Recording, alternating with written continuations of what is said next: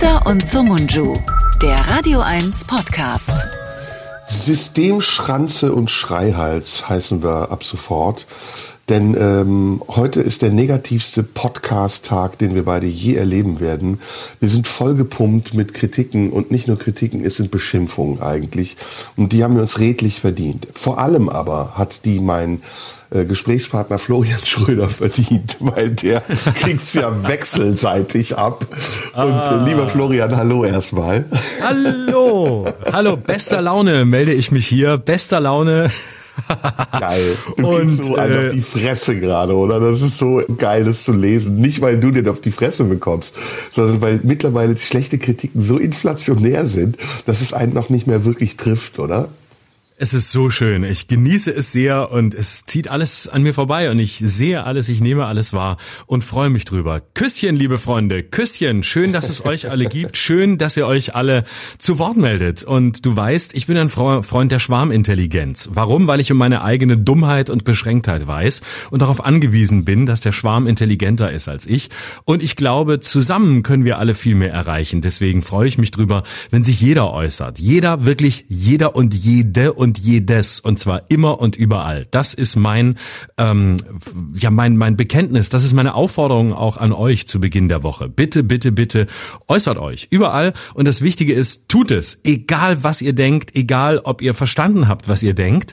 Seid letztlich so wie ich. Redet drauf los, auch wenn ihr noch gar nicht wisst, was ihr gleich sagen werdet. Sagt es trotzdem. Ja, das ist einzig richtige. Guter Tipp. Jetzt haben wir ähm, viel Programm vor uns, deswegen lass uns direkt loslegen, weil ich vermute mal, dass du einige Briefe bekommen hast, nachdem wir in der letzten Sendung darauf äh, hingewiesen haben, beziehungsweise dazu aufgefordert haben, uns ähm, Kritiken zu schicken. Und zwar mit mhm. bestimmten Begriffen, die wir vorgegeben haben. Und ich habe heute mhm. Morgen schon von Bent eine Mail bekommen mit einer ganz, ganz wunderbaren Kritik, einem Verriss. Ähm, und du hast wahrscheinlich noch viel mehr bekommen, oder?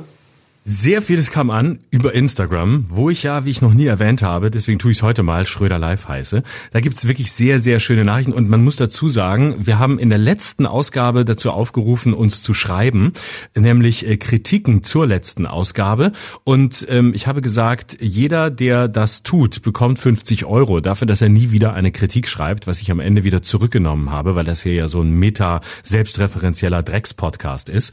Und daraufhin haben sehr viele Leute sich echt Mühe gegeben, so dass ich wirklich kurz davor war, mal mein PayPal anzuwerfen und denen anzubieten, ob ich ihnen wirklich ein kleines Honorar überweise. Denn es sind zum Teil echt kleine Kunstwerke draus geworden. Magst du anfangen? Ich mag anfangen und zwar mit ein paar Kritiken wieder aus dem Apple, aus der Apple ähm, App, ähm, wo wir, ähm, da gibt's ja so eine Podcast-App und da sind immer die schönsten schlechten Kritiken. Ähm, ganz schnell, äh, noch schlechter als erwartet, schreibt 7THDGR.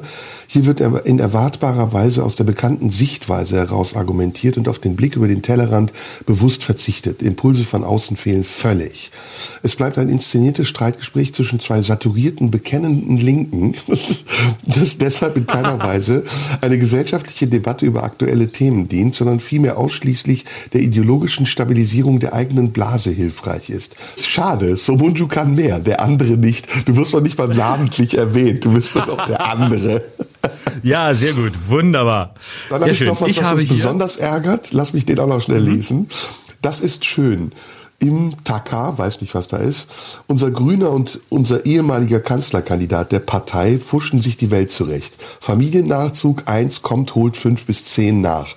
Zahlen niedriger als 2015, 16. Dagegen ist sogar Böhmermann ein fantastischer Rechercheur und Journalist. Auch gut, oder? Schön.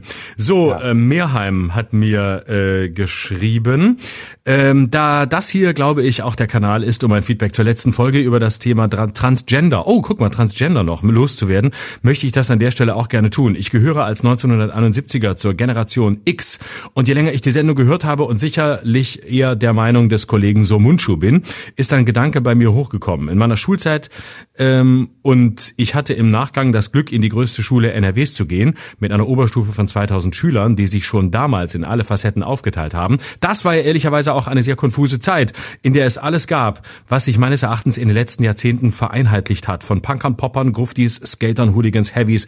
Und wer sich keiner dieser Gruppen zugehörig fühlte, war einfach in der Gruppe Normalo. Ich, der sich eher über die Musik Heavy, Alternative identifiziert hat, war aber von der Tendenz Normalo, hatte aber einen permanenten Umgang mit sämtlichen Gruppen. So saß ich in meinem Englisch-LK neben einem Hooligan von Mönchengladbach, der jeden Montag mit bandagierten Händen in der Klasse saß, mich aber als Düsseldorf-Fan komplett in Ruhe ließ. Einem Grufti, der nachweislich das Wochenende auf dem Friedhof verbracht hat und meist nach 20 Minuten aus der Mischung aus Müdigkeit und Substanzen zusammenbrach und einem Autonomen, der am Wochenende Rechte klatschen war, aber durchaus auf dem Pausenhof mit den Jungs flachste, die damals die Republikaner supportet haben. Was hat das mit dem Thema zu tun? Das frage ich mich auch! So, pass auf. Geil. Mann, ey, vordergründig nichts. Genau! Das ist auch mein Gedanke. Aber wenn man sich das genauer anschaut, war Differenzierung und Andersartigkeit deutlich normaler und jeder hat versucht, zumindest im Kleinen ein störungsfreies Miteinander zu gewährleisten. Und nein, keiner hatte die Absicht, eine Mauer, ach nee, sich massiv in den Vordergrund zu spielen, sich benachteiligt zu fühlen oder andere zu konvertieren, zu konvertiten. Es war eine wunderbare Koexistenz von vielen Facetten des Lebens und mir erscheint es so, dass durch die Vereinheitlichung der Jugend und dem damit verbundenen Einheitsbrei kaum noch Reibungen entstehen. Was? Keine Reibung? Heute ist so mehr Reibung denn je. Egal, reicht. So, eine Nachricht. Ähm, hast du noch mehr? Wie das war alles? Boah, gut, ich habe noch okay. eine super Nachricht. Ich habe ich hab auch noch, ich habe auch noch einige, aber mach du erst mal, dann äh, dann dann komme ich gleich hinterher mit also den Kritiken eine... zur letzte Woche, denn das waren ja die eigentlichen. Genau, das ist nämlich das, was ich jetzt gerade auch dir vorlesen wollte, uns geschickt hat heute Morgen. Die fand ich grandios. Welche Begriffe hatten wir da vorgegeben? Weißt du das noch? Nein. Äh, warte, ähm, irgendwas mit Ach ja, genau, mit Kritiken, mit äh, äh, Ableismus und äh, alle, allem, was, allem, was wir schon mal gesagt haben, worüber wir ja. gesprochen haben. Ich finde die Nachricht nicht. Hast du sie? Die hat Bent uns heute Morgen geschickt. Müsst ja, die habe ich. Warte, warte, warte, warte, warte. Lies die mal vor, ist super. Die ist sehr schön. Da hat sich jemand echt Gedanken gemacht. Die ist so geil, dass ich am Anfang erst dachte, ja, ich dachte genau. am Anfang erst so, boah, was für ein, was für ein frecher Brief. Und dann habe ich mich genau. erinnert, dass die Begriffe, die wir vorgegeben haben, alle da drin enthalten sind und dachte, boah, wie geil. Also lies vor, die klingt super echt.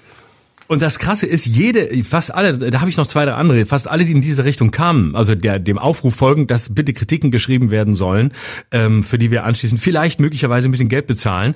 Diese Kritiken sind alle in diesem Stil. Deswegen meinte ich, es sind bei diesen Nachrichten hier echt kleine Kunstwerke entstanden. Ja. Möchte gern Pispas und Kaiser Nero. Das ist dem Podcast, wo Schröder geil, und Jetzt pass auf. Es ist sehr, wirklich sehr, sehr schön. Es ist echt eine, eine großartige. D, DZ hat das, glaube ich, geschickt. Äh, naja, ich lese gleich nochmal vor, was war. Also, ähm, das ist im Podcast-Duo Schröder und Sumunju. An intellektueller Höhe mangelt, ist seit Beginn der gleichnamigen Sendung kein Geheimnis.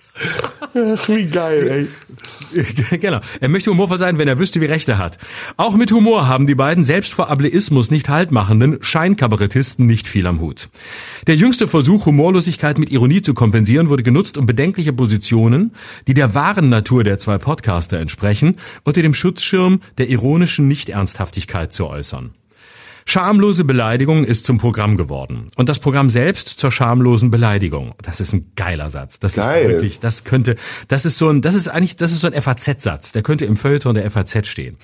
Der verzweifelte Versuch Schröders, an den geistreichen Witz eines Volker Pispas anzuknüpfen, ist erbärmlich. Auch das ist geil, diese, diese Vergleiche mit irgendwelchen, mit irgendwelchen entweder toten oder mindestens abgetretenen Kollegen. Wunderbar. Gleichfalls sind Sumunjus Ich brenne jetzt noch alles Niederbemühungen à la Kaiser Nero einfach Geil. erbärmlich. Nee, lächerlich. Hier ist lächerlich. Erbärmlich war bei mir. Du bist lächerlich. Wenn man nicht ganz ohne Provokation Reichweite generieren kann, sollte man von Reichweite absehen. Somunjul scheint dies, wenn leider auch sehr spät, eingesehen zu haben. Daher muss das erfolglose Format glücklicherweise nur noch wenige Wochen ertragen werden. Und auch Radio 1 Programmchef Robert Skopin bleibt es erspart, dieses Trauerspiel aufgeführt von zwei Figuren, die vom Weltgeschehen ebenso wenig verstehen wie von Kants Humortheorie, absetzen zu müssen. Davor Z aus geil. Ludwigsburg. Sehr, geil. sehr mega, geil. mega. Also ist schon mal Top 5 auf jeden Fall. Sehr, sehr lustig. Auch, dass er Ähm, den Skopin am Ende noch reinnimmt, ist super. Also es ist wirklich perfekt. Ich habe die echt geglaubt. Ne? Ich habe die gelesen und Ja, ne? gedacht, die ist wirklich ernst gemeint. Richtig geil. Genau, und, und auch ernst gemeint. Bent, Bent- Bent hat die in unsere gemeinsame Podcast-WhatsApp-Gruppe geschickt, wo wir eigentlich 24 Stunden rund um die Uhr uns, uns Nachrichten von, von nackten äh, Wesen, oft Tieren zuschicken. Da hat er die reingepostet, da waren wir natürlich völlig irritiert, dass kein Bild, sondern so viel Text kam. Das sind wir gar nicht gewohnt, haben wir nachgelesen. Und ähm, im ersten Moment äh, hat er das auch so weitergeschickt mit so einer Konnotation, oh, da hat sich aber, je- jetzt geht's aber los hier. Ähm, aber es war, ähm, es, es war wirklich lustig. Warte, ich habe noch ein paar mehr. Natal schreibt, reicht, Ausrufezeichen. Und es reicht. Es und es steht natürlich für Schröder und Sumunju. Und den sogenannten Podcast von Radio 1. Lustig ist das Ganze schon lange nicht mehr, obwohl war es nie. Es ist verkappter Extremismus, nur auf Klicks aus. Nicht abgedriftet, die beiden. Sie waren schon immer so. Da hilft es auch nicht, Band Erik Scholz mit Jingles spielen zu lassen. Mehr schlecht als recht übrigens. Siehste, nicht, nicht mal Band kommt gut weg. Immanuel Kants Diener lässt wohl grüßen. Und dann Fragezeichen. Darf man alles sagen? Ironie an und Ironie aus. Und let's go? Fragezeichen. Vielleicht ist das dann Kants Humortheorie. Haha, lustig. Und so zu tun, als spiele man damit, mehr Klicks zu generieren, als wolle man das gar nicht in Wirklichkeit. Und ob man das so meine, was man sagt, durchschaue doch ohnehin keiner. Tja, Pustekuchen, glaubt euch keiner mehr. Aber zu eurer, eurer Arroganz später. Es reicht mitnichten, wenn der RBB in Form von Robert Skopin vor ein paar Jahren am Anfang der fleischgewordenen Humorlosigkeit namens Schröder und Sumunju mit großem Getöse einschreitet und um Entschuldigung buhlt, wenn offenbar seitdem die beiden wieder und wieder sagen dürfen, wonach ihnen ist. Was war das also nach der allerersten Folge? Nur eine Hypothek, gar inszeniert, so à la, komm, ist doch ganz gut und, und was Schlimmeres können sie doch ab jetzt gar nicht mehr bringen. Doch, wiederholt haben sie es bewiesen. Die letzte Folge ist nur eine weitere schamlose Beleidigung an was Satire ursprünglich wollte und meinte. Was sagt eigentlich Info at Pispers dazu? da ist er schon wieder. Ach, geil, ist das geil. Aber Ableismus fehlt noch. Und geradezu, warte, kommt, warte, und geradezu erbärmlich heuchlerisch am Ende dann auch noch zu animieren, einzusteigen im Verfassen einer Kritik für die eigene Sendung und gleichzeitig das Ganze zu verwässern mit einem Angebot von lächerlichen 50 Euro, drei Ausrufezeichen dahinter, um ihr etwaiges journalistisches Talent dann doch nie wieder weiter zu verfolgen. Das zeigt wieder mal, dass man nichts, aber auch nichts von seiner Hörerschaft hält, sich nach wie vor über sie stellen möchte. Und ja, ist entgegen der eigenen Wahrnehmung der beiden nicht Wahrheit, sondern des Ableismus letzter Schluss. Gezeichnet ein freier Journalist. Geil. Boah, ist die Mega geil. gut, ne? Boah, Mega richtig gut, geil. oder? Boah, so, noch, also ha- hast du super. noch Bock?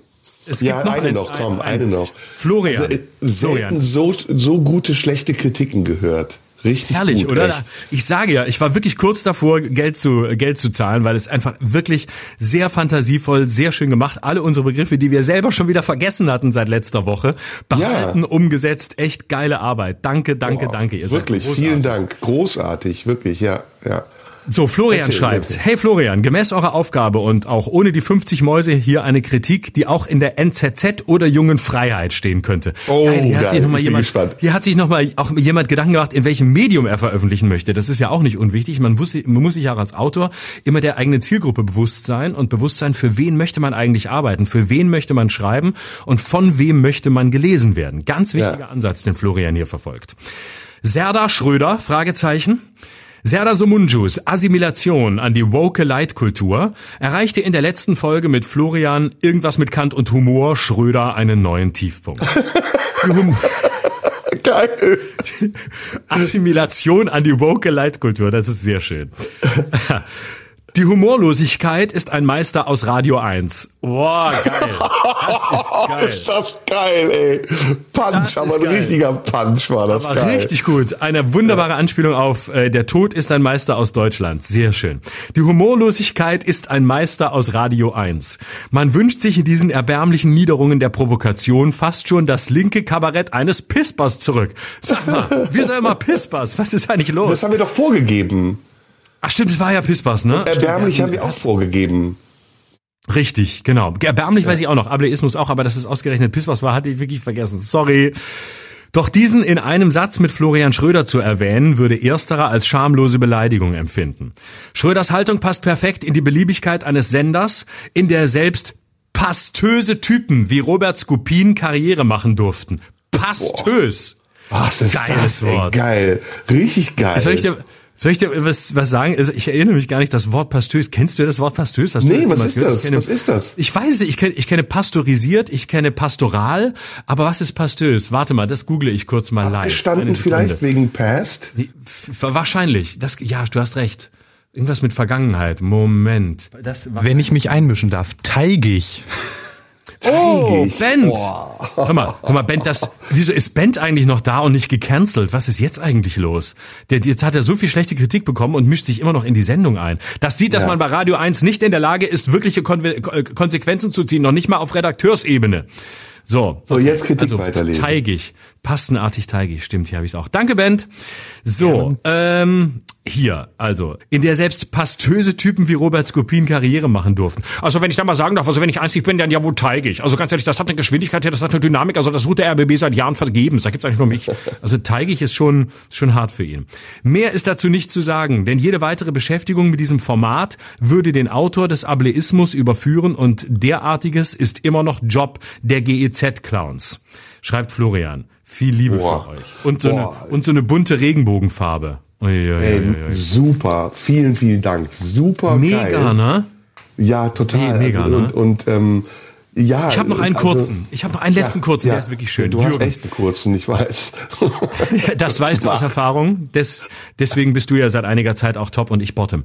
Wo ist Florian, äh, Volker Pispers, wenn man ihn braucht? Wie lange müssen wir geneigten Kultur- und Bildungsbürger noch diesen platten Ironieauswüchse der beiden Podcast-Humoristen ertragen?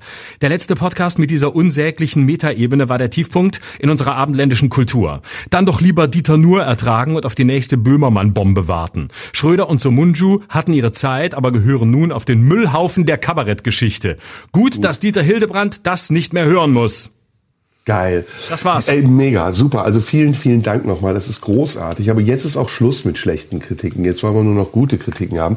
Wollen wir heute auffordern dazu, mit den gleichen äh, Begriffen, die wir vorgegeben haben, uns positive Kritiken zu schreiben? Ja, bitte. Ähm, Schreibt uns jetzt ähm, was Schönes, ähm, Schröder Live bei Instagram. Und jetzt, welche Begriffe müssen rein? Sollen wir neue Begriffe vorgeben? Ist vielleicht auch ganz gut, ne? Lass uns neue Begriffe. Ja. Ich fand Böhmermann-Bombe super. Direkt Das finde übernehmen. ich sehr gut. Ich, ich würde also auf jeden Fall, Radio 1 ist jetzt schon durch die negativen Kritiken so, ähm, äh, so, so, so ähm, pulverisiert, um auch mal ein Wort zu sagen, das nicht passt, und, und ist so vereinnahmt durch die negativen Begriffe, dass ich jetzt gerne einen anderen Sender no nominieren würde, wenn man uns positive Kritiken schreibt. Zum Beispiel Antenne Brandenburg. Also wer Super. uns positive Kritik schreibt, muss irgendwas mit Antenne Brandenburg reinbringen, wie auch immer er das tut. Ähm, Dann würde ich gerne, genau. also jeder drei, ich, wir haben jetzt äh, Böhmermann-Bombe, Antenne Brandenburg, äh, ich würde Gratifikation reinnehmen. Ja, wunderbar. Ähm, Dann würde ich auf jeden Fall dazu nehmen, ähm, wie wäre, wie wäre ähm, äh, kaleidoskopartig. Sehr gut, sehr gut. Ich habe noch eins, Gedankenschwul. Oh ja. Und äh, ich hätte noch ähm, äh, ähm, aus der aus dem Elefanten eine Mücke machen. Das muss auch, noch geil, rein. auch geil. Sollen wir noch äh, Sascha Lobo für Hartz-IV-Empfänger mit reinnehmen? Hartz-IV-Empfänger ist zu negativ konnotiert. Nicht für mich, ich gar nicht, aber äh, insgesamt schon. Da denken die Leute an was anderes als das, was wir brauchen. Oder Also insofern- einfach- also Sascha Lobo, Lobo oder Sarah Bosetti, nur ein Name. Daran habe ich auch gerade gedacht, aber das wollte ich dir überlassen. Aber es ist offensichtlich Gedankenübertragung. Dann lass uns Das doch beide reinnehmen. Sascha Lobo und Sarah Bosetti. Oder Sascha Super. Lobo oder Sarah Bosetti als Floskel. Genau. Ich hoffe, ihr habt mitgeschrieben. Ähm, wenn nicht, müsst ihr auf die Zurückspulen-Taste drücken auf eurem Kassettenrekorder. Dann könnt ihr nochmal hören, welche Begriffe wir brauchen. Und die schickt ihr uns dann. Schröder live bei Instagram oder wohin? Per Post. Per Post ist schön. Den Postweg müssen wir auch noch deutlich machen. Ja. Ähm, nämlich an die Marlene Dietrich Allee, ne, nach Potsdam. Ja, damit man wieder unser 20. Postfach überquillt. In 14482 Potsdam. Sag mal, und bevor wir jetzt äh, weitersprechen oder loslegen mit unseren Themen, die wir hoffentlich mitgebracht haben, du kriegst ja auch gerade äh, auf Twitter richtig auf die Fresse, weil man hat diesen alten Ausschnitt natürlich entdeckt von deinem legendären Auftritt auf dem Querdenkerfest. Und ähm, da wir ja in einer Zeit des Revanchismus lesen, leben, äh, wirst du jetzt hingerichtet, ne? als einer, der mitgemacht hat und so. Und dieses Zitat, was du da gesagt hast, ist ja auch unfassbar. Ne? Was hast du da gesagt? Unfassbar. Unglaublich, ne? Unglaubliche ja. Dinge. Unglaubliche Dinge. Ja, unglaubliche ja, Dinge. Und äh, ich muss auch sagen, es ist, pff, also damals, ich, ich habe auch schon überlegt, ich widerrufe alles, was ich bisher gemacht habe. Findest du das gut, wenn ich mein gesamtes Ru Werk widerrufen würde? Wenn ich einfach sagen würde, nichts von dem, was ich bisher gemacht habe und gesagt habe, hat stattgefunden. Es, es ja, das ist die eine Variante. Das habe ich auch schon überlegt, ob man das macht. Ich finde aber noch besser zuzugeben, äh, was man nicht getan hat. Also einfach dem mhm. nachzugeben und so. Ja, die Vorwürfe sind berechtigt, habe ich. Also ähm, ich bin zum Beispiel, das sage sag ich ja neuerdings, ich war immer für die Impfpflicht. Das ist, da wird auch gar mhm. nicht mehr drüber debattiert. Ich dementiere das auch nicht. Ich stehe dazu jetzt. So wie ich mhm. auch ganz klar bekennender Misogyner bin. Also das ist auch für mich durch. Es muss ich nicht mehr drüber reden. Ich selber äh, bin an dem Punkt, dass ich äh, das Gefühl habe, ich äh, würde es machen wie äh, Thomas Mann mit seinen Tagebüchern, als er in die USA äh, gefahren, geflohen ist, einfach einen Teil im Garten verbrannt. Ich würde einfach alles, was ich gemacht habe, im, in meinem Garten verbrennen. Also äh, meine Bücher natürlich, auch das Neueste, das noch gar nicht erschienen ist, das finde ich eigentlich am besten. Ähm, und das, was ich nicht verbrennen kann, also weil es nicht in Buchform ist, würde ich dann einfach anzünden. Also ich würde nochmal überall hinfahren, wo ich mal aufgetreten bin und einfach versuchen, ähm, die ganzen äh, Kleinkunst, Kabarettläden und Hallen, Theater, alles was so war, einfach einfach abzubrennen. Also als Zeichen. Das fände ich eigentlich ganz schön. Ich bin ja St. Florian, zünd, äh, zünd ein anderes Haus an, nicht meines, oder wie, wie der Satz immer hieß. In, insofern erwartet man das ja eigentlich von mir, dass ich am Ende alles niederbrenne. Dann werde ich nämlich zum König Nero nächste Woche. Wie fändest du das? Ja. Finde ich super und ich äh, finde halt auch diese Eindeutigkeit, die da drin enthalten ist, total wichtig. Man muss heute mhm. eindeutig sein. Man, man, das ist wichtig, dass du auch entweder oder bist, ne? Und nicht und aber auch. Das ist, äh, das ist nee, zu anstrengend. Das, das, das ist auch zu alt. Das ist, das haben wir, das weißt haben wir hinter uns. Das war so 80er, 90er, Nuller Jahre. Vielleicht auch vorher. Da war so sowohl als auch. Aber das fällt uns jetzt auf die Füße. Und das, damit ja. muss Schluss sein. Bevor wir auch zu ironisch werden. Also Denken ist ja kein Prozess. Ne? Denken ist ja ein Urteil. Und deswegen ähm, darf man da jetzt auch nicht zu viel erwarten von uns. Wir geben eben relativ schnell Urteile ab. Und das, was wir dazwischen denken, das ist variabel. Da richten wir uns ja. nach dem Zeitgeist. Bei mir wäre noch einzupreisen, ich gebe oft Urteile ab, ganz ohne gedacht zu haben. Also das ist ja. äh, wirklich für meine Arbeit kennzeichnend und das möchte ich nicht unter den Tisch fallen lassen. Es gibt Leute, ja. die brauchen das Denken als, als eine Art Stützstrumpf, um zu urteilen, ich schaff's auch ohne. Ich mache es einfach ja. so und dadurch bin ich auch viel authentischer. Und das ist mir wichtig. Egal, was ihr von mir wollt, was ihr von mir sagt, ich möchte authentisch bleiben und möchte es euch gerne recht machen. Allen und mein Fähnchen nach dem Wind hängen. Das ist meine Aufgabe. Ich habe so ein Bild gerade im Kopf. Also diese ganze Corona-Geschichte, die Aufarbeitung kommt mir so vor, als wäre man auf so einem Schiff gewesen ähm, auf hoher See und in einen Sturm geraten und ein paar sind über Bord gesprungen und bis an Land geschwommen. Und das Schiff kommt jetzt so langsam hinterher und die, die an Land sind, bewerfen das Schiff aber mit Steinen, weil sie sauer mhm. sind. Ne? Ja. Ist das so? Hier ist eine genau. Fliege, die muss ich töten. Boah, oh, Fliege. das darfst so. du nicht. So, Thema. Was hast du für ein Thema? Deutscher Fernsehpreis, für den wir nicht nominiert waren, obwohl wir die besten Sendungen machen? Ich, äh, nee, war ich nicht, habe ich nur Bilder gesehen bei Instagram. Meine, meine ganze Timeline bei Insta war durchsetzt von Fotos von, von Leuten, denen ich gar nicht folge, äh, mit, mit Fotos von, vom Fernsehpreis. Ähm, habe ich nichts zu, zu sagen. War ich nicht, weil ich nicht da war, will ich auch nicht drüber reden. Gut, gut. Ähm, ja, dann, dann hm? schlag du was vor. Du hast doch bestimmt was auf dem äh, in petto. Ich hab, äh, Genau, ich habe ein, ein Thema mitgebracht, ähm, das äh, tatsächlich eines ist, über das ich schon länger mal reden wollte. Und ähm, es hat sich jetzt auch jemand gewünscht, dass wir über dieses Thema sprechen, oder mehrere Leute sogar, weil es neulich in einer Ausgabe im Nebensatz fiel. Und zwar würde ich gerne mit dir über das Thema Stolz sprechen. Ähm, ich äh, komme drauf, weil mir mehrere Leute geschrieben haben, nachdem wir neulich über den äh, über das Migrationsthema gesprochen haben. Da habe ich den Satz gesagt: ähm, Ich verstehe nicht, wie man stolz sein kann auf die Tatsache, dass man der Bürger eines eines bestimmten Landes ist. Also stolz, ein Deutscher, Italiener oder was auch immer zu sein. Und das ist eine Form von Stolz ist, die mir völlig fremd ist, weil ich äh, mich frage, wie kommt es dazu? Ich kann ja nichts dafür, dass ich hier geboren bin. Es ist äh, Schicksal, es ist Glück, was auch immer, Pech, traurig, je nachdem, wo man ist und wie man sich fühlt. Und daraufhin sagt, sagten mehrere Leute, weil ich das so negativ ähm, besprochen habe, dieses Wort, hätten sie sich gewünscht, und das möchte ich hiermit erfüllen, dass wir mal über das Thema sprechen. Nämlich, was bedeutet eigentlich Stolz und welche verschiedenen Konnotationen hat dieses Wort? Und deswegen dachte ich, das könnten wir heute mal machen. Hm. Ja, finde ich gut. Haben wir vorab denn noch irgendwas Aktuelles, worüber wir sprechen sollten?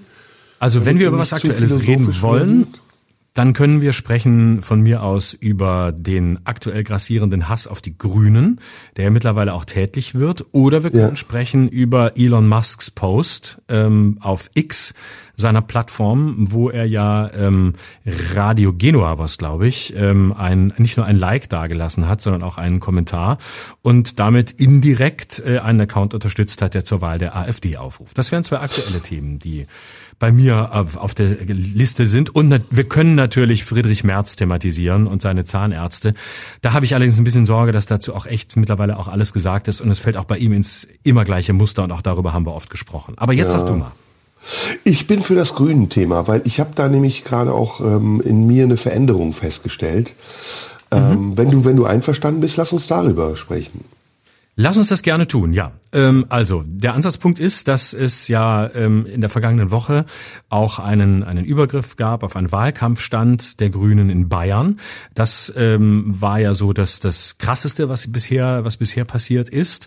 Zudem stellen wir fest, dass ähm, es eine, eine massiv äh, anti grüne, auch hardcore anti-grüne Rhetorik gibt, Markus Söder, Friedrich Merz, die das ja immer wieder ähm, sagen, dass der auserkorene Gegner ja geradezu der Feind, muss man sagen, die Grünen sind. Und ähm, das ist äh, tatsächlich mittlerweile angekommen auf einem Level, wo ich das problematisch finde. Und zwar völlig unabhängig davon zunächst, dass es die Grünen sind, weil es ein Eskalationsniveau, ein rhetorisches Eskalationsniveau erreicht hat, dass ich innerhalb von Demokraten und innerhalb von demokratischen Parteien wirklich problematisch finde. Und ich würde mit dir gerne einmal drüber reden, was da, was da los ist, ähm, ob es berechtigt ist, was die Grünen vielleicht selbst dazu beigetragen haben und was wir da gerade für einen, für einen Stimmungsumschwung erleben ähm, und woher der kommt. Aber jetzt habe ich viel geredet, fang du vielleicht mal an. Ja, du hast nicht viel geredet, im Gegenteil, äh, kannst gerne auch länger reden, ich höre dir gerne zu. Ähm, aber da du mich fragst, also ich habe ja so eine grundsätzliche Tendenz, äh, wenn viele Leute plötzlich äh, das Gleiche sagen, das Gegenteil sagen zu wollen. Aber das ist nicht ein Reflex, der automatisch passiert, sondern natürlich hat er auch was mit Gedanken zu tun, die ich mir mache. Und ähm, um das mal ein bisschen überheblich zu formulieren, ähm, mittlerweile ist es ein bisschen durch. Und wir haben das ja hier erfunden in unserem Podcast, so wie wir auch immer mit unseren Kritiken sehr visionär sind und viele sich auch ähm, als wahr erweisen irgendwann und sogar wahr werden, erstaunlicher und erschreckenderweise. Wie zum Beispiel auch die Prognose, dass die AfD irgendwann sehr stark werden wird. Ich hatte damals von 20, 30 Prozent gesprochen und heute ist das Realität. Ähm, aber dann ist es, glaube ich, auch für uns an der Zeit, unsere Position wieder zu überdenken, denn wenn so viele Leute plötzlich anfangen, das Gleiche zu sagen, dann denke ich immer, okay, jetzt ist es ein Automatismus geworden. Jetzt ist das wie so, ein, so, ein, ähm, so eine Selbstverständlichkeit geworden, über die Grünen in dieser Art und Weise zu schimpfen. Und man muss dazu jetzt erstmal sagen, ja, die Grünen haben in den letzten zwei Jahren, in denen sie an der Macht sind, einiges falsch gemacht. Vor allem haben sie ähm, ihre Grundsätze über Bord geworfen. Das nehmen viele Leute den Grünen übel und das ist auch berechtigt. Du kannst nicht vor der Wahl etwas sagen, was du nach der Wahl dann äh, einfach diametral und sagst, es ist egal, wir sind jetzt für Waffenlieferungen, wir müssen auch eine Zeit lang mit Atomstrom leben und so weiter. Man könnte ja auch sagen, okay, Macht verändert äh, Ideologie, das kann auch sein. Aber da haben die Grünen sich aus meiner Sicht taktisch nicht klug verhalten, warum auch immer. Das weiß ich nicht. Ob das jetzt die Macht war, die sie verlockt hat dazu, plötzlich Dinge zu tun und zu sagen, die sie vorher für unmöglich gehalten haben, oder ob das auch einfach der, der Situation geschuldet ist, in der sehr viele Entscheidungen getroffen werden mussten und man nicht viel Zeit dazu hatte, diese Entscheidung zu treffen. Ähm, das ist das eine. Also es gibt, finde ich, eine fundierte Grundlage für die grünen Kritik und die, solange sie auf einer konstruktiven Ebene bleibt und solange sie im demokratischen Kanon bleibt, ist das alles in Ordnung. Da darf man das auch machen. Aber natürlich gibt es ein paar Sachen, wie dieser tätliche Angriff äh, oder überhaupt diese, ähm, dieses diese geballte Wut, die sich ja kanalisiert, sich ausschüttet wie ein Eimer Gülle auf die Grünen, dass die ganz bewusst gesetzt wird und dass die ganz klar auch von rechts kommt. Also dass die AfD, dass die CSU und ähm, die Parteien eben eher rechts des Spektrums erkannt haben, okay, wir haben da einen, einen Gegner gefunden, äh, einen dankbaren Gegner oder ein, ein dankbares Thema gefunden, auf, auf Rücken dieses Themas, auf dem wir uns erstmal ausleben können und erstmal auskotzen können. Und vieles von dem, was an den Grünen kritisiert wird, ist ja nicht immer ausschließlich von den Grünen beschlossen worden. Das vergisst man ja. Ähm, auch die CDU, die CSU, die jetzt vieles kritisiert an der Regierung, war ja vorher in der Regierung und war daran beteiligt, viele Dinge zu tun und tut jetzt so, als wäre sie immer in der Opposition gewesen und positioniert sich sogar noch deutlicher in der Opposition, um daraus Wählerstimmen zu generieren, weil sie sehr verzweifelt ist und weil Markus Söder, wie wir das ja hier auch gesagt haben, einen sehr konkreten Plan verfolgt, nämlich über 40 Prozent zu kommen und damit den Anspruch auf die Kanzlerkandidatur stellen zu können. Eines allerdings muss ich sagen, Schulze, die Vorsitzende der Grünen und Spitzenkandidatin für die Landtagswahl in Bayern, die ähm, muss sich nicht wundern. Also, also nicht, wenn sie angegriffen werden, geht gar nicht. Das ist mal nicht das, was ich meine. Aber die muss sich nicht wundern, wenn Leute auf sie wütend sind. Denn sie hat sich während der Corona-Krise mehr als deutlich positioniert und zum Teil eben auch Ungeimpfte massiv beschimpft. Und dass diese Leute jetzt sagen, nee, also der Alten, äh, der nehmen wir jetzt gar nichts mehr ab und äh, die wollen wir auch nicht im, im Parlament sehen, das kann ich bedingt verstehen, wenn auch ich die Art und Weise der Kritik nicht angemessen finde. Also ich äh, stimme dir fast komplett zu. Ähm, ich glaube, dass äh, zum einen sich da auf grundsätzlicher Ebene etwas Gefährliches bewegt, nämlich ähm, es wird ein Sündenbock gesucht. Es wird ein Sündenbock gesucht für alles, was im Moment irgendwie Unbehagen verursacht. Also äh, Klimawandel, äh, künstliche Intelligenz, äh, die Zukunftssicherheit. Zuwanderung, all das, was da gerade scheinbar ähm, genau Angst macht. Und da sucht man sich jemanden, der muss schuld sein. Das ist grundsätzlich immer in, in der Geschichte problematisch gewesen, wenn man sich einen sucht, der jetzt ähm, verantwortlich gemacht wird und nicht nur verantwortlich gemacht wird, sondern der schuld ist. Und das ist ja das Problematische daran. Und das sind im Moment offensichtlich die Grünen. Das trifft sie ähm, zum Teil in der Kritik zu Recht, aber über weite Strecken auch zu Unrecht. Ähm, dass man auf sie wütend sein kann, weil sie ihre Prinzipien über Bord geworfen haben, können wir einen Haken dran machen. Das kann man sein.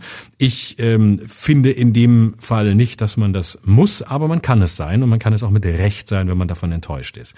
Ich glaube allerdings, dass das der kleinere Teil ist. Das Spannende ist, und äh, das macht es noch problematischer, weil das bei Sündenböcken ja häufig der Fall ist, dass sie für etwas verantwortlich gemacht werden, was sie gar nicht fordern oder was sie gar nicht sind. Also die Grünen fordern ja gar nicht, dass überall gegendert werden muss. Das ist ja das Lustige. Das ist ja noch nicht mal ein großes Thema bei denen. Im Gegenteil. Robert Habeck zum Beispiel hat sich mehrfach in Interviews gelangweilt bis eher ablehnend gegenüber dem Gendern geäußert. Es gibt keinen großen Diskurs bei den Grünen, der fordert, dass ab sofort gegendert werden muss. Das gibt's in ganz anderen Lagern, die zum Teil mit den Grünen noch nicht mal identifiziert sind. Also hier erleben wir eine Kritik, für die derjenige, der kritisiert wird, noch nicht mal verantwortlich ist. Ähm, das ist ein Beispiel. Natürlich haben die Grünen das große Thema unserer Zeit, das den meisten, Leu meisten Leuten Angst macht, nämlich den Klimawandel. Natürlich verhalten sie sich dazu, natürlich versuchen sie etwas zu machen, was diesen Klimawandel aufhält. Aber auch da muss man sagen, die Grünen sind auch da nicht radikal. Die Grünen fordern einiges, was zu tun ist, sind aber zu jedem Kompromiss in dieser Koalition Koalition bereit. Die FDP beispielsweise ist ja in der Koalition wesentlich mächtiger. Alles, was die FDP in den vergangenen Monaten wollte, haben sie durchgekriegt. Auch gegen die Grünen. Die Grünen sind eigentlich die Partei in dieser Koalition, die sich alles gefallen lässt und die permanent eher auf den, auf die Bremse tritt, als dass sie radikale Klimaforderungen stellt. Denken wir nur dran, dass nicht mal das Tempolimit 130 kmh es in den Koalitionsvertrag geschafft hat, ähm, wofür die Grünen wiederum von Anhängern gescholten wurden. Das heißt, ich glaube, das Problem der Grünen ist, dass sie auf der einen Seite viel zu kompromisslerisch sind, womit sie die eigenen Freunde und Anhänger ent, äh, enttäuschen und auf der anderen Seite ganz viel von dem abkriegen, was äh, im Moment eben als Thema in der Luft liegt. Und das zeigen ja auch alle Umfragen. Man ist in Deutschland gerne bereit, viel zu ändern, damit der Klimawandel aufgehalten wird. Man ist aber zugleich ähm, nicht bereit, das wirklich im Alltag zu tun. Und da schließe ich mich durchaus ein, weil ich das immer super finde, wenn es heißt, das muss getan werden, damit der Klimawandel aufgehalten wird. Und dann merke ich selber, wie ich im Alltag denke, ich, ach so, ich auch, stimmt, ach scheiße, ich müsste ja was tun, aber ist aber blöd. Will ich das? Hm, weiß nicht so genau. So, und dann, was man ihnen wirklich vorwerfen kann, und das ist, glaube ich, der entscheidende Einschnittpunkt für alle, die den Grünen ähm, richtig an den Karren fahren wollen, das war natürlich das Heizungsgesetz. Dieses völlig vermaledeite Gesetz, das miserabel kommuniziert wurde. Da hat Habeck einfach riesige Fehler gemacht in der Kommunikation, in der Art und Weise des Gesetzes. Und damit hat er natürlich Kritikern Tür und Tor geöffnet. Auf der anderen Seite, und das ist der letzte Satz, dann lasse ich dich wieder, auf der anderen Seite muss man aber auch sehen, CDU, CSU gehen da echt einen hochgefährlichen Weg, indem sie die komplette Erzählung der Rechtsextremen mittlerweile übernehmen. Und wenn Söder sich hinstellt und sagt, die Grünen gehören nicht zu Bayern, dann ist das ein Satz, der eine Grenze überschreitet, weil in dem Moment macht er die Grünen zu einem politischen Feind und lässt sie nicht ein veritabler Gegner sein. Er kann ja gegen die Grünen sein. Er kann auch Koalitionen ausschließen, Klammer auf, was ein bisschen albern ist, vor dem Hintergrund, dass in sechs Bundesländern die CDU mit den Grünen zusammen regiert. Klammer zu. Aber er kann das für sich ausschließen. Er kann auch sagen, das ist die letzte Partei, mit der ich koalieren will. Aber zu, zu sagen, diese Partei gehört nicht dazu, das ist echt miserabler Stil, weil das ist tiefer Populismus. Denn nur der Populist sagt, ich alleine vertrete dieses Volk und die anderen gehören nicht dazu. Die anderen gehören dazu, ob sie einem passen oder nicht. Und damit ist eine abschüssige Rampe und damit schließen sich die Reihen zwischen CSU, äh, Überzeugungen von Hubert Aiwanger und letztlich dem, was auch die AfD will. Und da wird's echt gefährlich. Mhm. Ja, das stimmt. Und was du sagst, ähm, da gebe ich dir vollkommen recht, ist, dass wir im Augenblick ähm, auf unterschiedlichen Ebenen nach einem Sündenbock suchen. Und das sind nicht wir, die wir hier diesen Podcast machen, sondern das ist vor allen Dingen auch die Presse und die, ähm, die politischen Gegner, also die Parteien auf der anderen Seite die das ausnutzen, dass die Grünen in der Regierungsverantwortung sind und relativ unerfahren handeln und daraus eben versuchen, Profit zu schlagen, indem sie noch weiter draufhauen oder eben irgendwelche Kampagnen erfinden, um so zu tun, als wären die Grünen jetzt die einzigen, die in der Regierung sind und bestimmen, was in diesem Land richtig und falsch ist. Da, Fakt ist ja, die Grünen sind ein Teil einer großen Koalition aus SPD und FDP und Grünen und die anderen Parteien sind daran genauso beteiligt. Aber wenn man in den Umfragen sich das anschaut, dann sind es eben die Grünen, die im Augenblick die Haue bekommen. Ähm, ich muss aber dazu sagen, dass das jetzt nicht nur eine Sache ist, die ich auf eine Partei beziehe, sondern ich würde sagen, dass es bei den Grünen auch eine Sache ist, die sich auf Personen bezieht. Und da muss man tatsächlich sagen, ist ähm, die Art und Weise, wie Annalena Baerbock Außenpolitik macht, mehr als ungeschickt. Und da, da trifft sie, da tritt sie ähm, in ein Fettnäpfchen nach dem anderen. Als, äh, das Jüngste, was sie ja gebracht hat, war diese Äußerung gegenüber dem Präsidenten. Ähm, ähm, das finde ich für eine Außenministerin, die ja auch eine gewisse Funktion oder Verantwortung zur Neutralität und zur Diplomatie hat, sehr ungeschickt. Und ich finde, sie macht uns damit unnötigen Ärger und vergraut Handelspartner oder ist auf dem internationalen Parkett eben nicht so souverän unterwegs, wie man das von einem Außenminister äh, erwartet und wie man es auch von den deutschen Außenministern bisher kannte.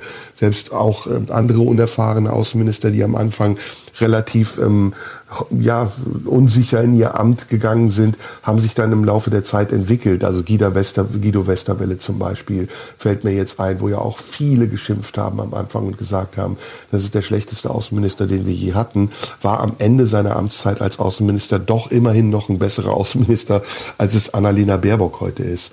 Zu ihrer Entlastung muss man natürlich auch sagen, dass sie es wirklich sehr schwer hat. Also sie geht in eine Amtsperiode, äh, parallel einer der ja, bedeutendsten und schwierigsten Kriege in Europa ähm, beginnt und sie muss da sehr geschickt handeln. Und ähm, ich glaube, dass sie das jetzt im Nachhinein vielleicht auch bereut, wie sie es am Anfang gemacht hat und dass sie jetzt dabei ist, einen Lernprozess durchzumachen. Und ich sehe auch Ansätze. Also ich finde auch, dass es besser wird. Also die Annalena Baerbock, die heute Außenpolitik macht, ist eine andere als die, die äh, angetreten ist, um vollmundig zu verkünden, dass jetzt feministische Außenpolitik gemacht wird, was immer das auch sein soll. Ähm, was Annalena Baerbock, glaube ich, auch unterschätzt, ist, wie schnell man in Deutschland mit be bestimmten Begriffen behaftet wird und wie schnell dann über diese Begriffe, mit denen man behaftet wird, sich auch Kampagnen steuern lassen. Also wir kannten das aus der Zeit von Helmut Kohl, da war es die Birne, ähm, bei Angela Merkel war es auch irgendeine Unzulänglichkeit, die stilisiert wurde bis zum geht nicht mehr. Und der Baerbock sind das eben auch so ein paar Dinge, die sich so im Laufe der Zeit gesammelt haben und für dieses Bild einer Außenministerin sorgen, die eigentlich überhaupt keine Ahnung hat von dem, was sie da tut. Also das nur zu dieser personenbezogenen Kritik, die mit den Grünen und dem Parteiprogramm der Grünen eher nicht so viel zu tun hat, weil ich da das Amt des Außenministers auch so ein bisschen als ähm, exponiert sehe. Das andere, was die Partei angeht, da gibt's auch wiederum ein paar andere Figuren, die sich sehr unglücklich verhalten haben und damit auch den Ruf dieser Verbotspartei ähm, immer wieder verstärkt haben. Äh, Claudia Roth zum Beispiel oder auch Katrin Göring-Eckardt.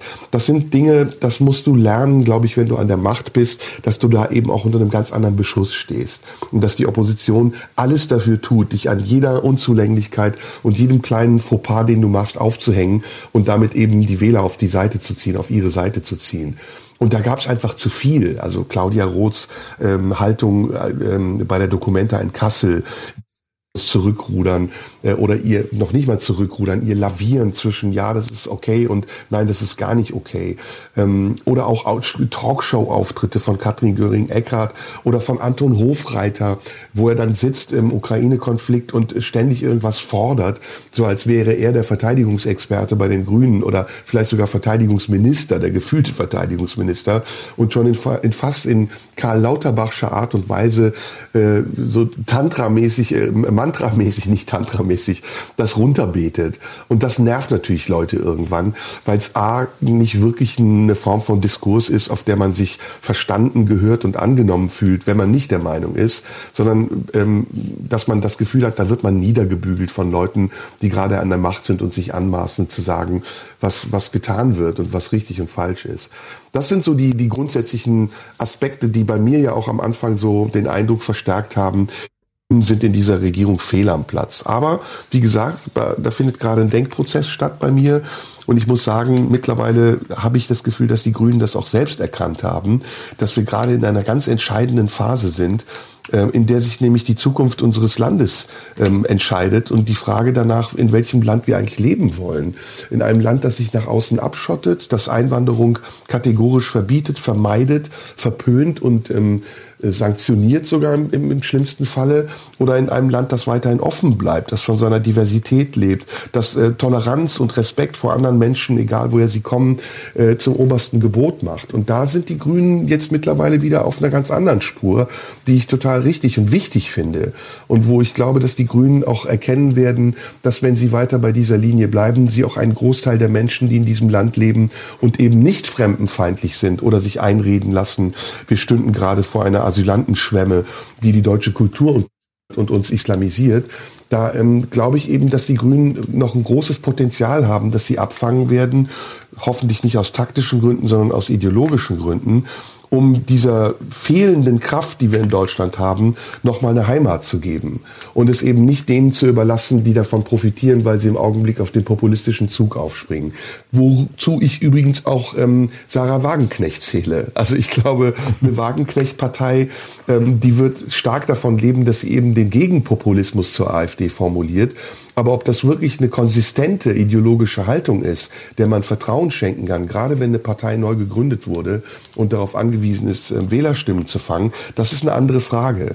Deswegen ist die Rückbesinnung der Grünen auf ihre Ur- und Kernwerte für mich gerade sehr wichtig und macht sie auch wieder glaubwürdiger und äh, wählbarer. Interessant, äh, lass uns mal einen Schritt zurückgehen, war, ähm, was du über Anton Hofreiter gesagt hast, weil bei Anton Hofreiter lässt sich vielleicht jenseits des Inhalts, den er da vertritt, eine Geste ablesen, die den Grünen häufig vorgeworfen wird, nämlich äh, die Geste des auf einem hohen moralischen Ross sitzens. Und ich finde, wenn man jemanden bei den Grünen hat, äh, dem man das vorwerfen kann oder an dem man das kritisieren kann, dann ist es Toni Hofreiter. Weil egal ja. was Toni Hofreiter sagt, Toni Hofreiter hat alles an sich, was man dem Klischee nach an Grünen grauenhaft finden kann.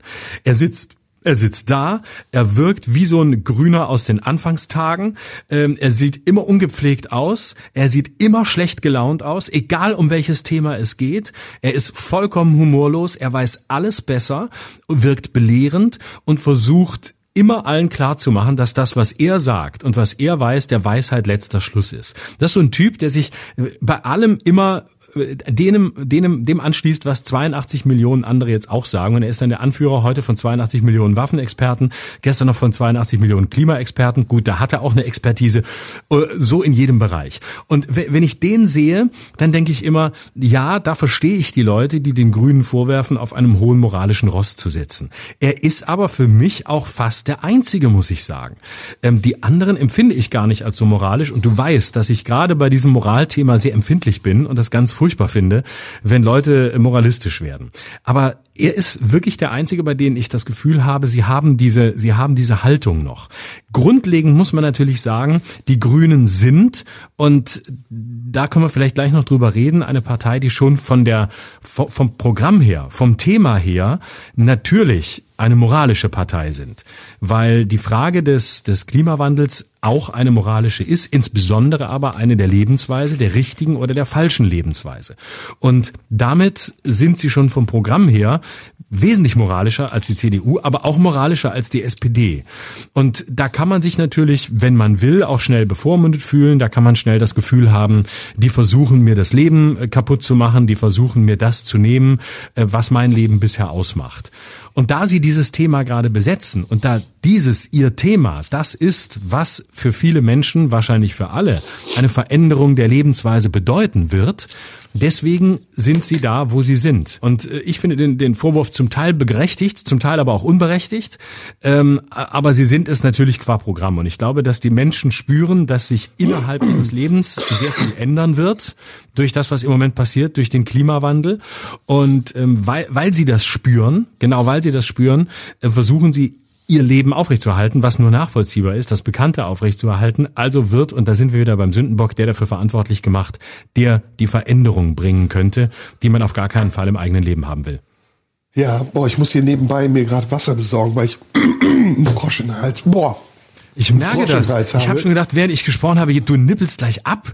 Ich dachte, das nee, ist du, das ist so scheiße, wenn man so mal sich anfängt drauf zu konzentrieren, während der andere redet dann wird's immer schlimmer und dann muss man was trinken. Jetzt habe ich mir aber Wasser besorgt. Ich muss das so sagen, ich bin ja gerade im Urlaub, das weißt du ja, ne? Aber die Hörer wissen das nicht. Und während ich hier in diesem Zimmer sitze und draußen strahlender Sonnenschein ist, äh, kommen immer irgendwelche Leute rein. Eben kamen jetzt die Putzfrauen rein und ähm, ich musste so heftig winken und konnte dir nur mit einem halben Ohr zuhören. Und jetzt ist, jetzt ist plötzlich meine Stimme irgendwie, aber jetzt gleich kommt sie wieder. Ah, sorry. Du hast den, ach, du hast den, du hast den, den Putzleuten die, die, äh, die, die, die Pille fertig gemacht oder was? Hast du die jetzt? Was war das? Was war das denn für eine Pille, damit die, damit die? Nee, nee, ich habe denen den Zutritt verweigert. machen kannst. Ich ah, habe denen den Zutritt verweigert. Die wollten mir putzen, Schon, hast, während ich mit dir rede. Du hast die, du hast die, du hast die KO-Tropfen aufgemacht. Boah, keine Witze. Das ist Faisal Kavusi-Niveau. Vorsicht. Na, im grünen Thema sind wir im Grunde genommen durch. Also ich finde. Haben wir, ähm, haben wir abgearbeitet. Ne, ja, ich finde schon, also wie gesagt, ich sehe das genauso wie du, ähm, dass es viele Fehler gab am Anfang und dass es jetzt besser wird. Schlicht und einfach, wir können das abkürzen und mhm. man muss mal abwarten. Genau. Das grundsätzliche Dilemma in Deutschland im Augenblick ist, dass politische Debatten sehr emotional geführt werden. Ob das nur in Deutschland ist, weiß ich noch nicht mal, wird in anderen Ländern genauso sein. Aber ich würde mir halt wünschen, dass man da auch ein bisschen ähm, vorsichtiger ist oder anders miteinander umgeht. Wir führen ja Debatten und keine Gerichtsprozesse. Wir, wir, wir reden ja miteinander, um die Argumente des anderen vielleicht zu verstehen oder zu widerlegen oder selbst bessere Argumente zu bringen. Und mir ist das oft zu einseitig. Also oft geht's äh, in diesen Diskussionen darum, andere zu überfahren oder sich selbst zu beweisen, dass man immer schon Recht hatte oder andere Unrecht. Und das ist ja nicht konstruktiv das, was wir brauchen. Wir gehen, wie gesagt, gerade durch sehr große Krisen. Wir hatten Corona, wir hatten den, wir haben den Ukraine-Krieg. Wer weiß, was noch auf uns zukommt. Und ich würde mir wünschen, dass wir in Zukunft einfach auch lernen aus diesen Krisen, in denen wir alle, alle unsere Fehler gemacht haben. Also wir haben da eben drüber gesprochen in salopper Art und Weise. Aber das kann man ja jetzt auch noch mal kurz einbringen. Niemand weiß doch, bevor etwas passiert, wie es weitergehen wird. Niemand weiß doch, wenn Entwicklungen noch ähm, organisch sind, ob die Entscheidung, die man dazu trifft, morgen nicht schon eine falsche sein kann. Und so wie es uns als Menschen geht, so geht es auch einer Partei. Und deswegen finde ich es auch total legitim, wenn man in einer Partei ist und wenn man das eben auch so offen kommuniziert und feststellt, ja, pff, irgendwie haben wir vor der Wahl andere Dinge gedacht und dann hat sich die Situation geändert und jetzt müssen wir unseren äh, Kurs korrigieren. Ich glaube, das würde niemand den Grünen äh, übel nehmen.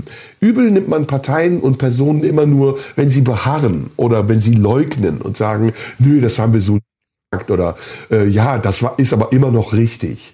Und da denke ich, sind die Grünen lernfähig. Wenn sie an der Macht bleiben wollen, müssen sie das auch lernen.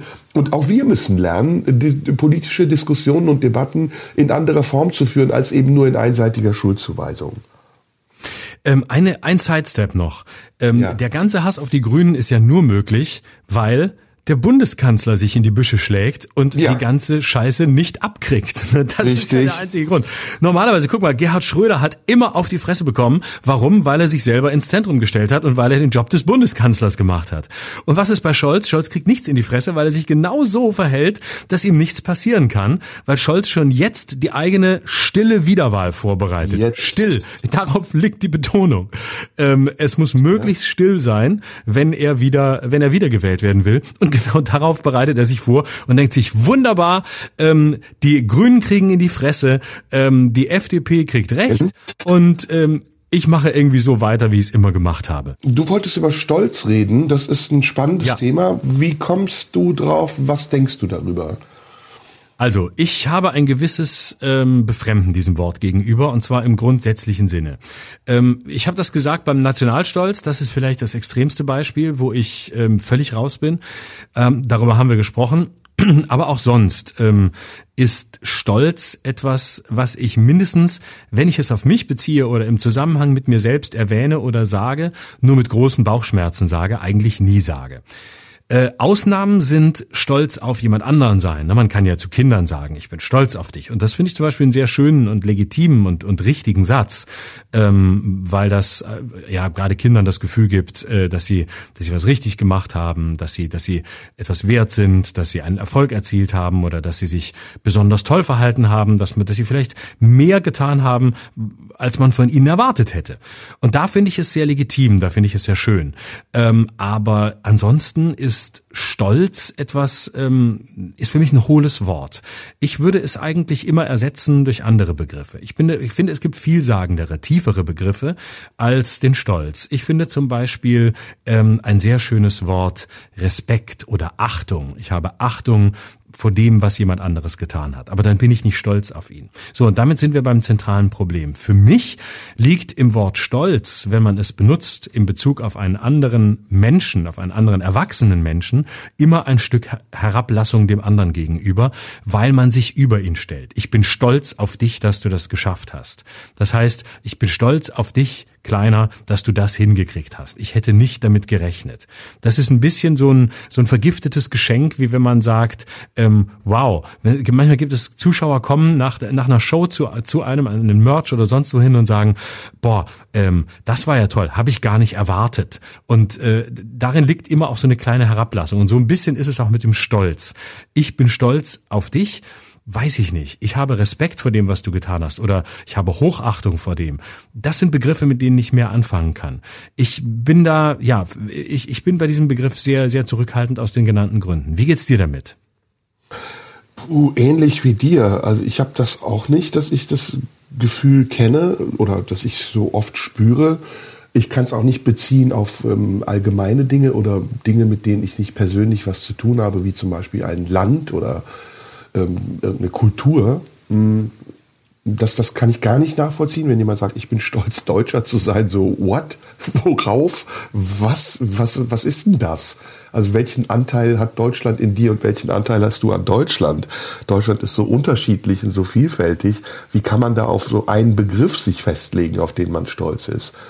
Ähm, kann das bei Kindern, was du gesagt hast, gut verstehen. Also ein Kind zu loben, indem man sagt, ich bin stolz darauf, dass du eine bestimmte Leistung gebracht hast oder ich bin stolz, dass du etwas gelernt hast oder etwas schnell kannst, was andere vielleicht nicht so gut können. Das kann ich nachvollziehen. Ähm, aber ich finde es alles in allem auch eher negativ besetzt. Also Stolz ist für mich nichts, was ich positiv besetze. Das ist im besten Fall wäre es neutral, aber nicht wirklich positiv. Hm. Ja, ich kann auch zum Beispiel nicht stolz äh, auf mich sein. Es gibt ja auch die Leute, die sagen, da kannst du stolz auf dich sein. Äh, das kann ich gar nicht. Ähm, das schließt sich für mich aus, weil ich den Eindruck hätte, wäre ich stolz auf mich, ähm, dann würde ich äh, stehen bleiben. Dann würde hätte ich keinen äh, kein Ehrgeiz mehr, mich zu entwickeln, als Mensch oder als äh, Künstler, als Arbeitender, egal als was. Dann wäre ich am Ende, dann würde ich sagen, so ich bin stolz auf mich. Auch wenn es nur die Etappe eines Wegs wäre. Ich würde immer sagen, es ist mir vielleicht etwas gelungen oder ich habe etwas gelernt oder ich habe etwas anders gemacht als vorher, ähm, vielleicht auch besser, im Zweifel aber einfach anders. Aber es würde sich diesem ähm, Ich bin stolz auf mich äh, entziehen und diesem, diesem gesättigten, diesem, diesem saturierten, was mit diesem Begriff äh, für mich zu tun hat. Mhm. In der Psychologie äh, ist ja Stolz eine Reaktion auf Erfolg zum Beispiel. Ne?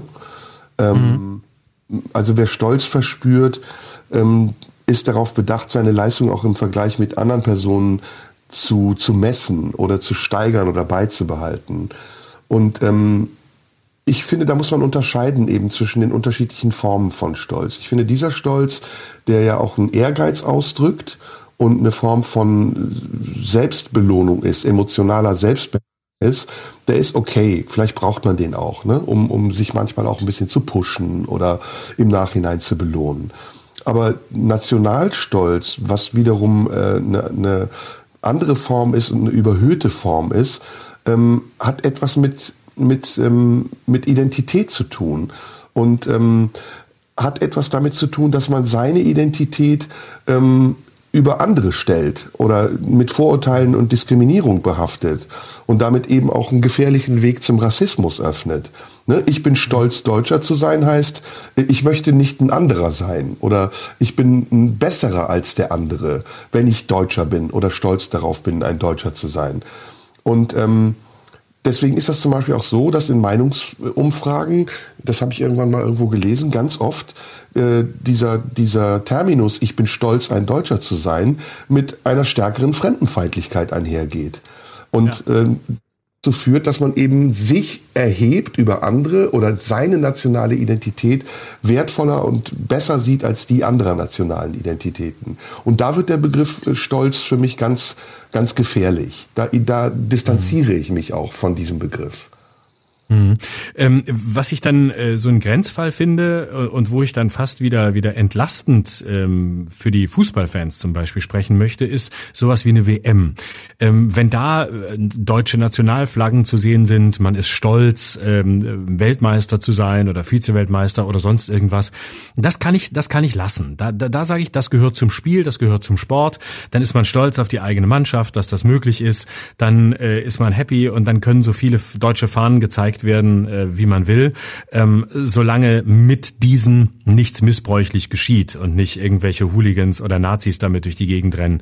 Aber solange einfach nur Fußballfans sich alle vier Jahre eines Fests erfreuen, kann ich da mit großer, mit großer äh, Liebe und mit einem, einem sehr freudigen Auge zugucken, auch wenn ich diese Euphorie so nicht teile. Ich freue mich dann auch, aber ich bin da auch nicht Teil des Ganzen. Aber ich muss das zum Beispiel nicht verurteilen. Und da geht's mir dann eher so, da nerven mich dann an der Stelle die Moralapostel, die dann sagen, oh Gott, jetzt sind wieder die ganzen Fahnen zu sehen. Ich ertrage das nicht. Deutschland Fahnen überall, ein Meer von Deutschland fahren, wo ich dann denke, es ist auch manchmal gut, sich den Zusammenhang anzugucken und anzugucken, in welcher Situation die Leute vielleicht auch eine Form des Stolzes mit diesen Flaggen zeigen. Auch wenn du mir sonst mit Flaggen wirklich gestohlen bleiben kannst. Ich würde nirgendwo jene Deutschlandflagge aufstellen. Aber wenn das jemand tut, weil er die mag oder weil er sich danach fühlt, ohne dass er damit ein Ressentiment bedient, dann äh, bin ich da der entspannteste Mensch der Welt. Aber sobald ähm, dieser, dieser Nationalstolz äh, einsetzt, ähm, ist es für mich, ähm, ist, ja, bin ich, bin ich raus. Auch weil ich denke, eigentlich ist doch eher die Frage, ja, ähm, okay, ich komme aus diesem Land, ich habe das Glück, in diesem Land zu leben. Es gibt hier viele schöne Seiten, es gibt hier sehr viele Vorteile, äh, es gibt natürlich auch gewisse Nachteile, aber dann wäre für mich die Frage immer, ähm, dass ich hier geboren bin, dafür kann ich nichts. Ich kann mich entscheiden, wo ich leben will. Ob ich mein Leben genau. dahingehend verändern will, dass ich glaube, es ist woanders besser. Aber dann muss ich auch den Mumm und den Mut haben, äh, hier die Zelte abzubrechen und zu sagen, ich gucke mir mal wirklich an, ob es da besser ist, wo ich glaube, dass es besser sei. Dann mhm. muss ich eben woanders hingehen. Dann muss ich eben den Mut haben, mich selbst fremd zu fühlen woanders und wirklich Anschluss zu finden in einem mir selbst sehr fremden Bereich. Und ich habe totalen Respekt vor Leuten, die das machen. Ich selber habe das nicht gemacht. Ich hatte nicht die Zeit, nicht den Raum, vielleicht auch nicht den Mut. Aber deswegen sage ich auch nicht auf der anderen Seite, ich bin stolz an Deutscher zu sein oder sage, was dann das Gegenteil des Stolzes ist, die Totalentwertung in diesem Scheißland. Äh, hier geht ja nichts mehr. Wir sind das allerletzte und hier ist ja nichts nichts mehr funktioniert, wo ich dann denke, nee, hier funktioniert ganz schön viel und hier funktioniert auch ganz schön viel ziemlich gut. Sehr vieles auch sehr schlecht, aber insgesamt ähm, sind mir diese Extreme, glaube ich, an beiden Enden dadurch einfach fremd. Ja, deswegen sollte man auch eine Unterscheidung machen ähm, zwischen Dingen, die man äh, selbst vollbracht hat und deswegen darauf stolz sein kann, weil man sie selbst vollbracht hat, und, und Dingen, ähm, die man eben nicht selbst vollbracht hat, wie zum Beispiel Deutscher zu sein. Das ist keine Leistung, die man mit eigener Anstrengung erbringt, sondern man ist es erstmal. Und ähm, man kann sagen, man ist froh, Deutscher zu sein zum Beispiel. Das finde ich okay, weil man in einem Land lebt, das schön ist und ne, in dem bestimmte Dinge sind, die einfach gut sind. Aber Stolz, weil man etwas vollbracht hat, nämlich Deutscher zu sein, das kann man aus meiner Sicht nicht sein. Und wie gesagt, nee. ähm, es ist halt auch ein Weg, ein sehr unheilvoller Weg, der eben dazu führt, dass man dann auch sich äh, überstellt und sagt, man sei was Besseres.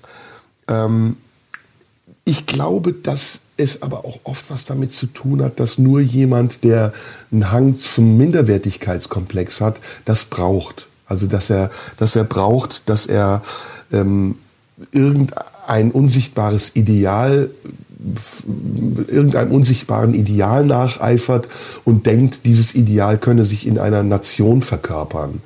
Ähm, ich glaube, die, die selbstbewusstesten Nationen sind die, die das gar nicht nötig haben. Und die, die sich einfach so, oder Nationen sage ich jetzt mal, die Nationalitäten ist vielleicht besser. Also Menschen, die in einem Land leben, in dem sie sehr selbstbewusst sind und sich dessen auch klar, äh, selbstbe äh, klar bewusst sind, entschuldige ich, ich stottere hier rum, ähm, dass sie viele Vorteile haben im Gegensatz zu anderen.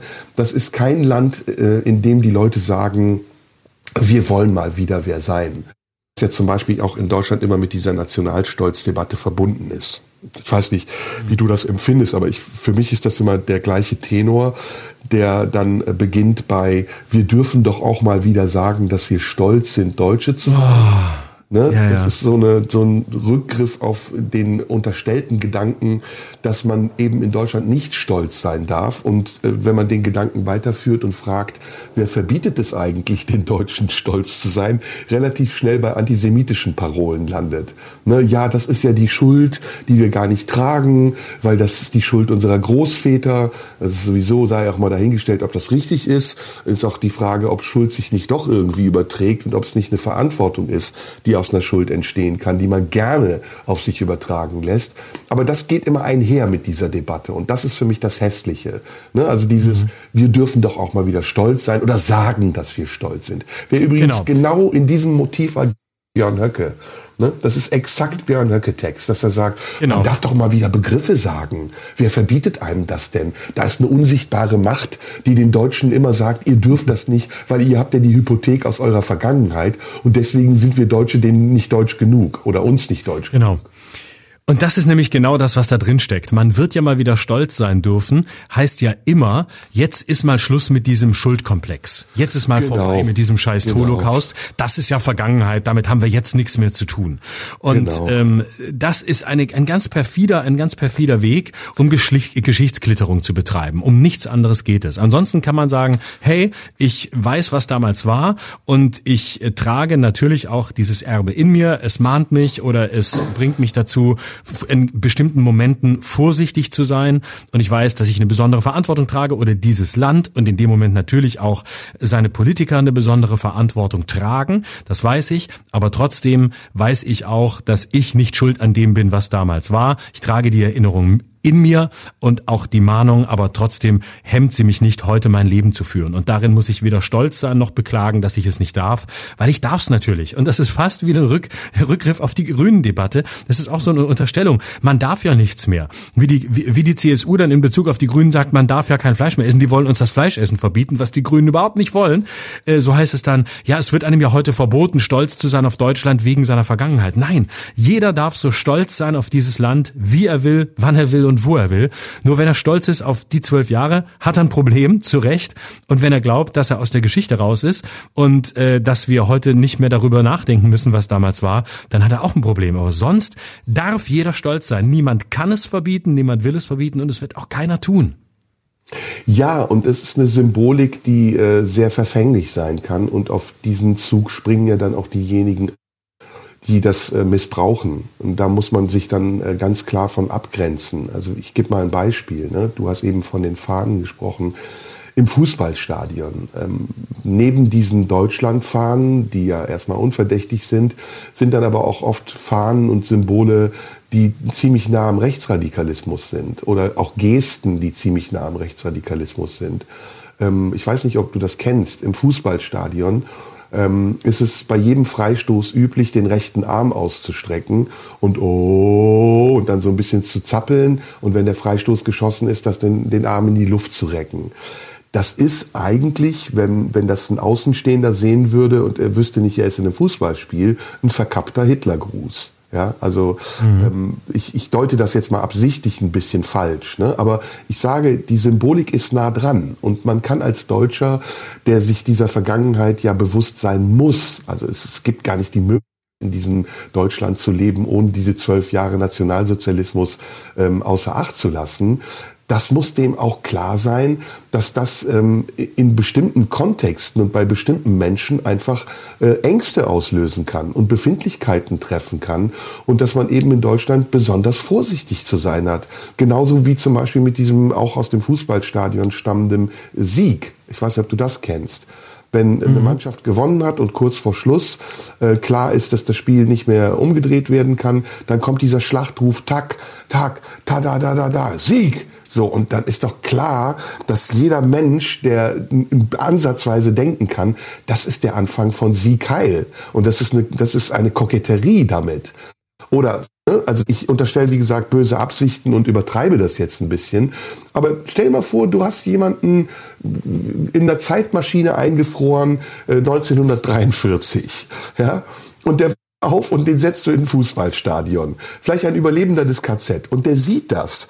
Der hat doch, der hat doch Gänsehaut, und zwar im negativen Sinne, weil er denkt, oh, äh, ist das jetzt Absicht? Sind die sich dessen nicht bewusst? Ist das wirklich ein mhm. Spiel mit einer Symbolik, von der sie nichts wissen oder wissen sie es genau und spielen deswegen absichtlich damit? Und ich muss sagen, gerade das Beispiel Björn Höcke zeigt, dass ganz oft absichtlich damit gespielt wird. Mit Sprache, mit Symbolen. Mhm. Björn Höcke ist ja jemand, der weiß, was er sagt. Und wenn er ja. von einer äh, Schande spricht, ähm, die man sich in, als Denkmal in die Hauptstadt gesetzt hat, und jeder weiß, wie ambivalent dieser Satz ist, dann kann er sich nicht damit rausziehen, dass er sagt, ja, nee, ich meinte das aber anders. Oder wenn ähm, Bernd Lucke von Entartung spricht, ja, äh, Entartung der parlamentarischen Demokratie, dann weiß jeder, das ist, ein, das ist eine Terminologie, die kennt man von Josef Goebbels. Und die kennt genau. er auch von Josef Goebbels. Und er spielt damit, dass es ist. Und dann ist es mhm. eben meiner Meinung nach gefährlich und in denselben Kontext fällt auch dieses Wort Stolz. Wann man es, wie man es verwendet, ob man es braucht, um damit eigentlich einen Subtext zu transportieren, der viel radikaler ist, oder ob es eben wie eben äh, geschildert ein Wort ist, dass man auf eine erbrachte Leistung vielleicht sogar jemand anderem gegenüber äußert. Mhm. Ja, spannend. Ich glaube, damit haben wir das Thema erfüllend besprochen, oder? Ja, und ich denke auch, wir können Schluss machen heute, oder? Ich denke ich auch. Ähm, ich habe Medikamente. Zwei Leute. Du hast deine Medikamente. Du kannst, genau, du kannst jetzt weiter deine Medikamente nehmen. Ich weise nochmal darauf hin, dass wir beide auf Tour sind ähm, und am nächsten Dienstag ich mein neues Buch vorstelle. 10. Oktober, großer Sendesaal des RBB, mein neues Buch Unter Wahnsinnigen, warum wir das Böse brauchen, die große Premiere. Kommt gerne vorbei, wenn ihr Zeit und Lust habt. Wo bist du in nächster Zeit? Ich bin auf jeden Fall bei dir äh, nächste Woche. Mhm. Da freue ich mich sehr drauf.